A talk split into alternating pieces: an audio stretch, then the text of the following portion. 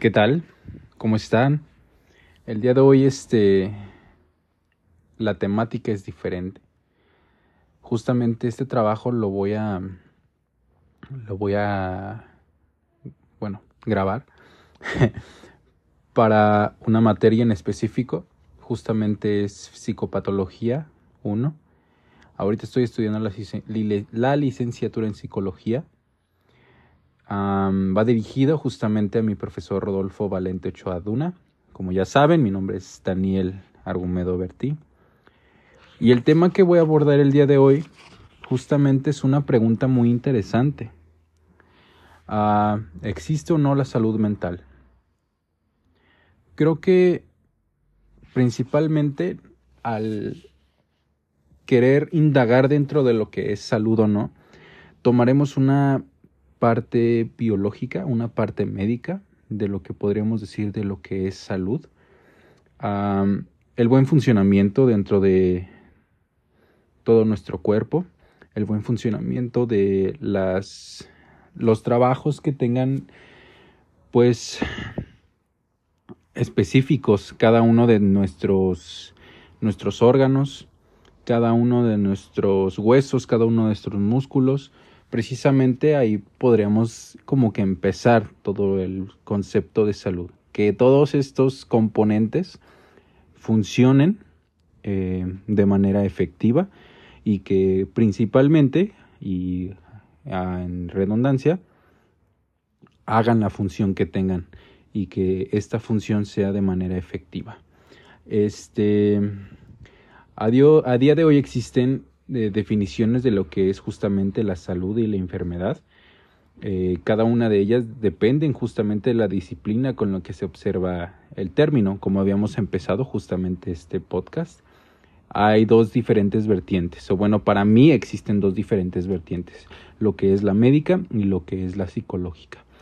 Eh, podríamos decir que eh, cada una de estas ciencias, cada una de estas, este, ¿cómo podríamos llamarlo? Cada una de estas teorías? No. Ah, hay que dejarlo en ciencias. Cada una de estas ciencias tiene su propio este, concepto de lo que es justamente la salud, ¿saben? Entonces, ah, desde el punto de vista médico como desde el punto de vista psicológico existen una diferencia abismal.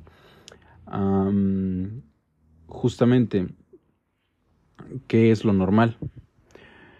Mm, mantengo mi posición dentro de la opinión que es el explicar lo que es normal. Creo que todos tenemos un propio concepto, todos tenemos un propio, este, una propia opinión de lo que podría llamarse normal, pero a mi parecer, pues justamente lo normal es lo que está totalmente aceptado dentro de una sociedad, el entre, podríamos decir, lo normal está caminar por la banqueta ¿saben?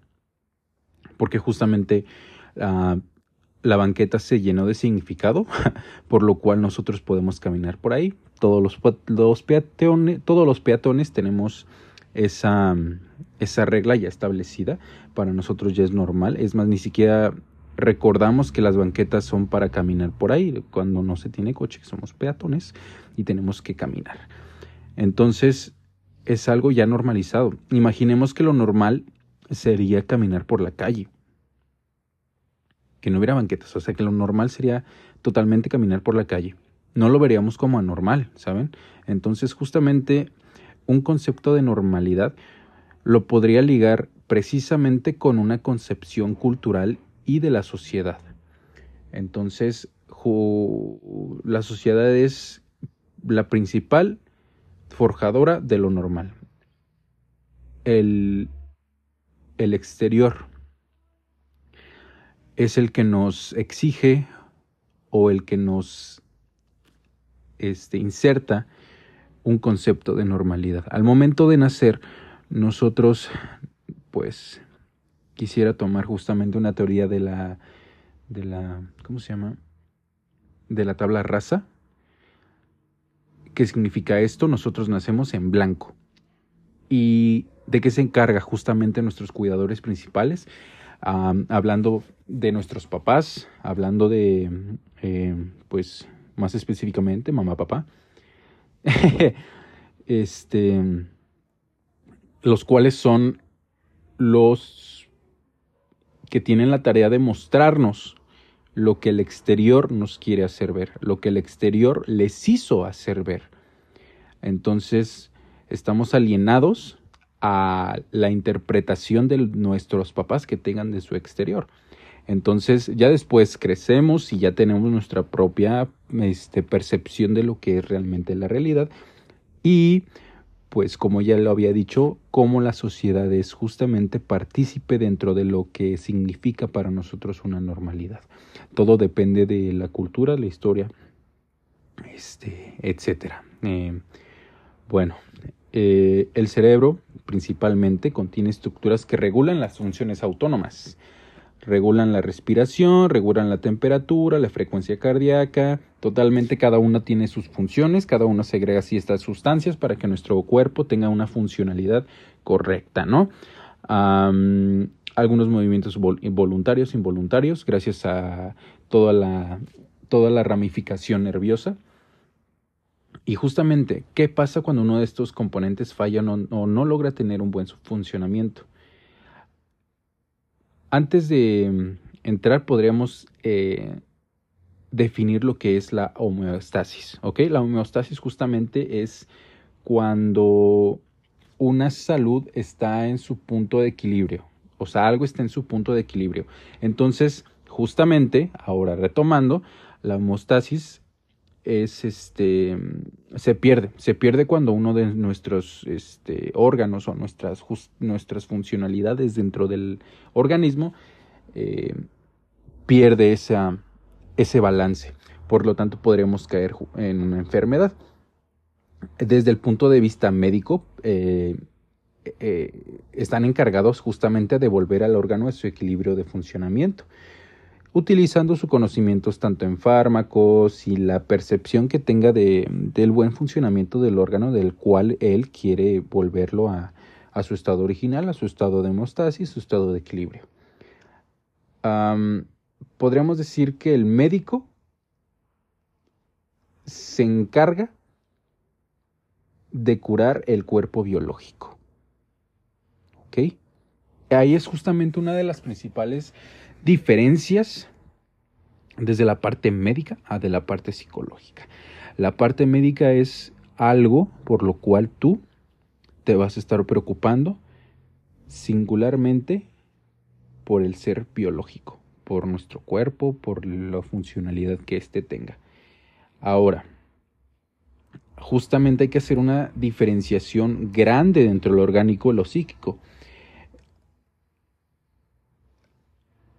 Una cosa es el ser biológico y una cosa es totalmente nuestra psique, ah, nuestra percepción de la realidad, nuestra personalidad, todo lo que tenga que ver precisamente con lo psicológico, ¿ok? a mí me gusta tomar este tema de la salud como una dualidad, una dualidad de mente y cerebro. Creo que podría este, explicarlos justamente basándome en la teoría cartesiana si recordamos la, teoría cartesiana, justamente hablábamos de una dualidad. Está compuesto de dos elementos fundamentales. El primero tiene la función de regular y ocasionar reacciones automáticas, que es justamente el cerebro, que podría ser la palpitación, la respiración, la secreción de sustancias, el hambre, el sueño, etc. Este, por otro lado, tenemos justamente lo que es la mente, algo inmaterial, algo que no se puede ver, pero sí se puede sentir, sí se puede interpretar justamente la inteligencia, la percepción de la realidad, los sentimientos, las emociones, etc. Ahora, ¿de quién, quién se encarga de todo eso? Pues precisamente los, eh, los profesionales em, que se enfocan totalmente en el estudio de la mente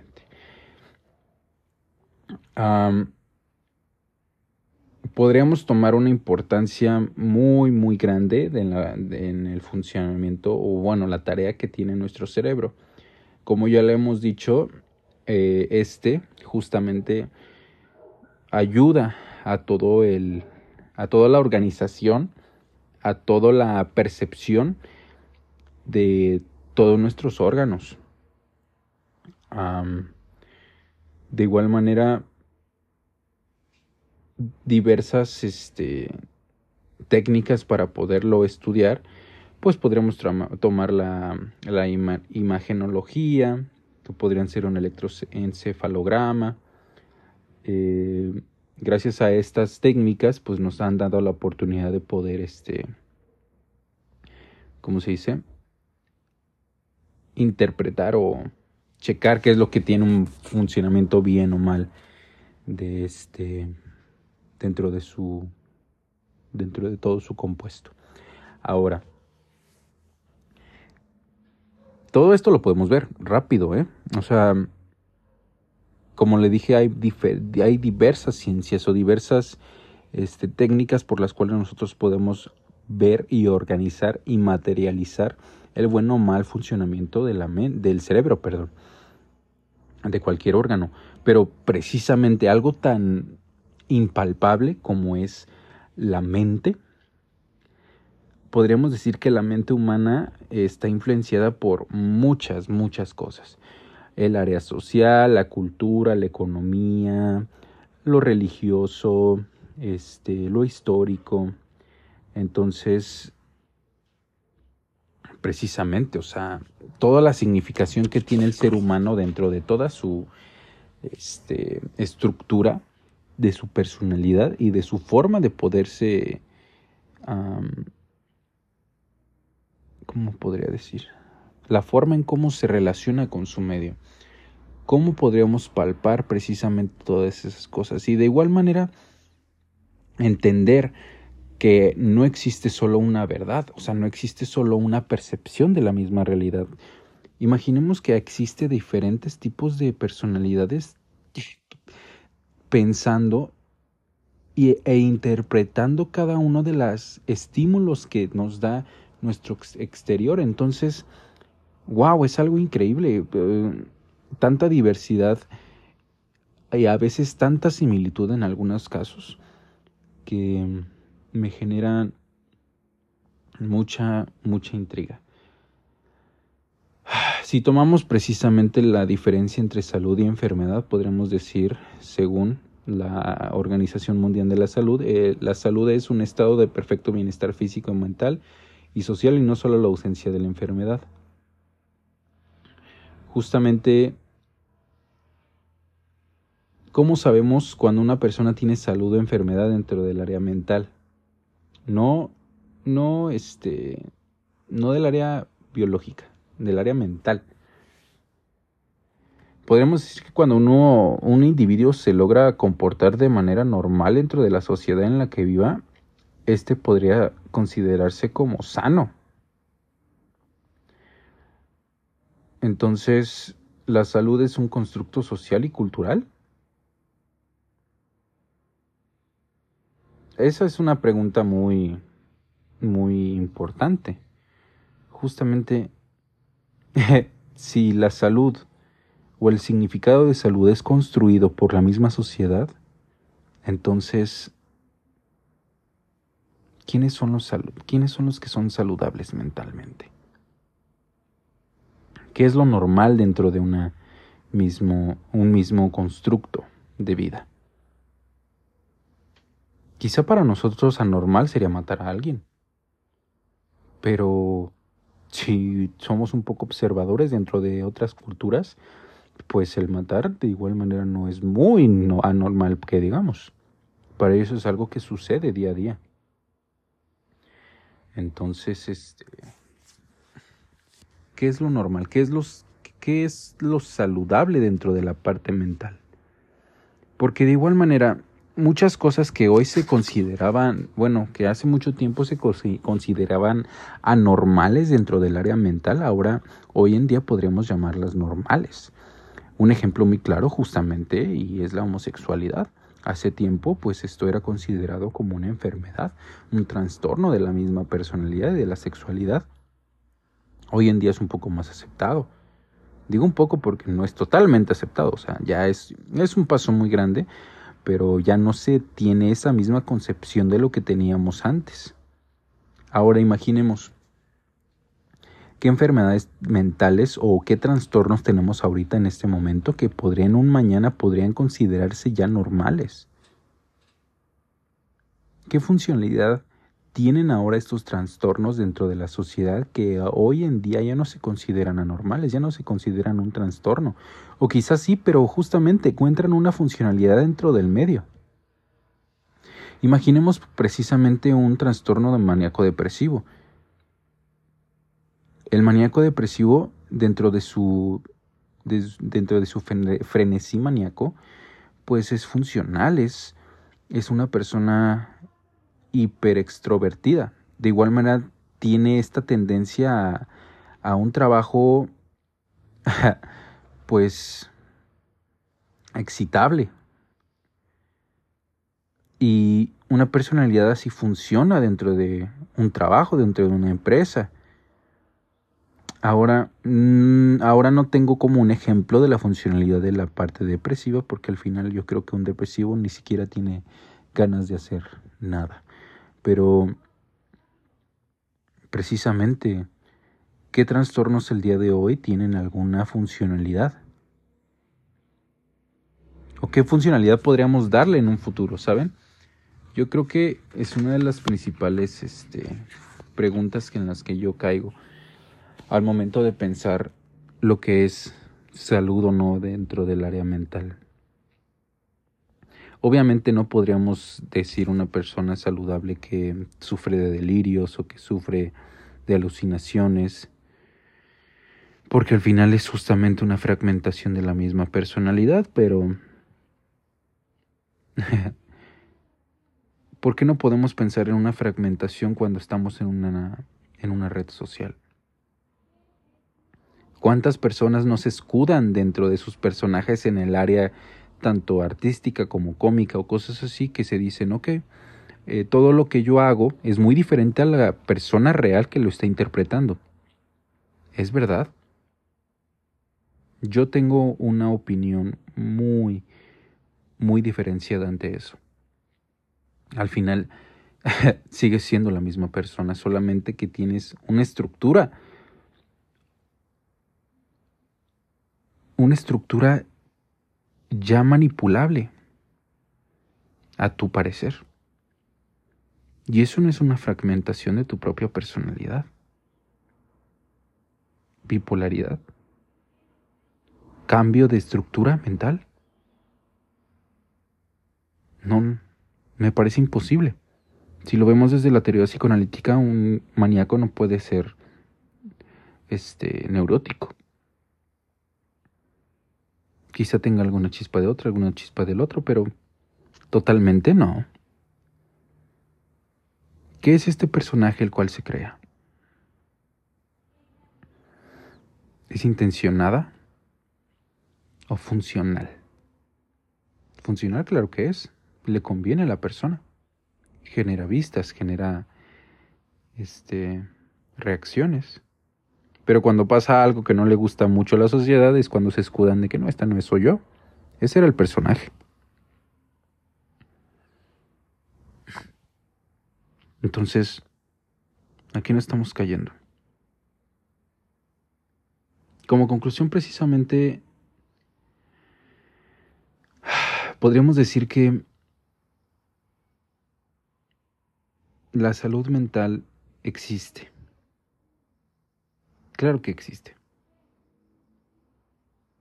Pero es significada. Es significada por el otro. Es significada por la sociedad. Es significada por el exterior.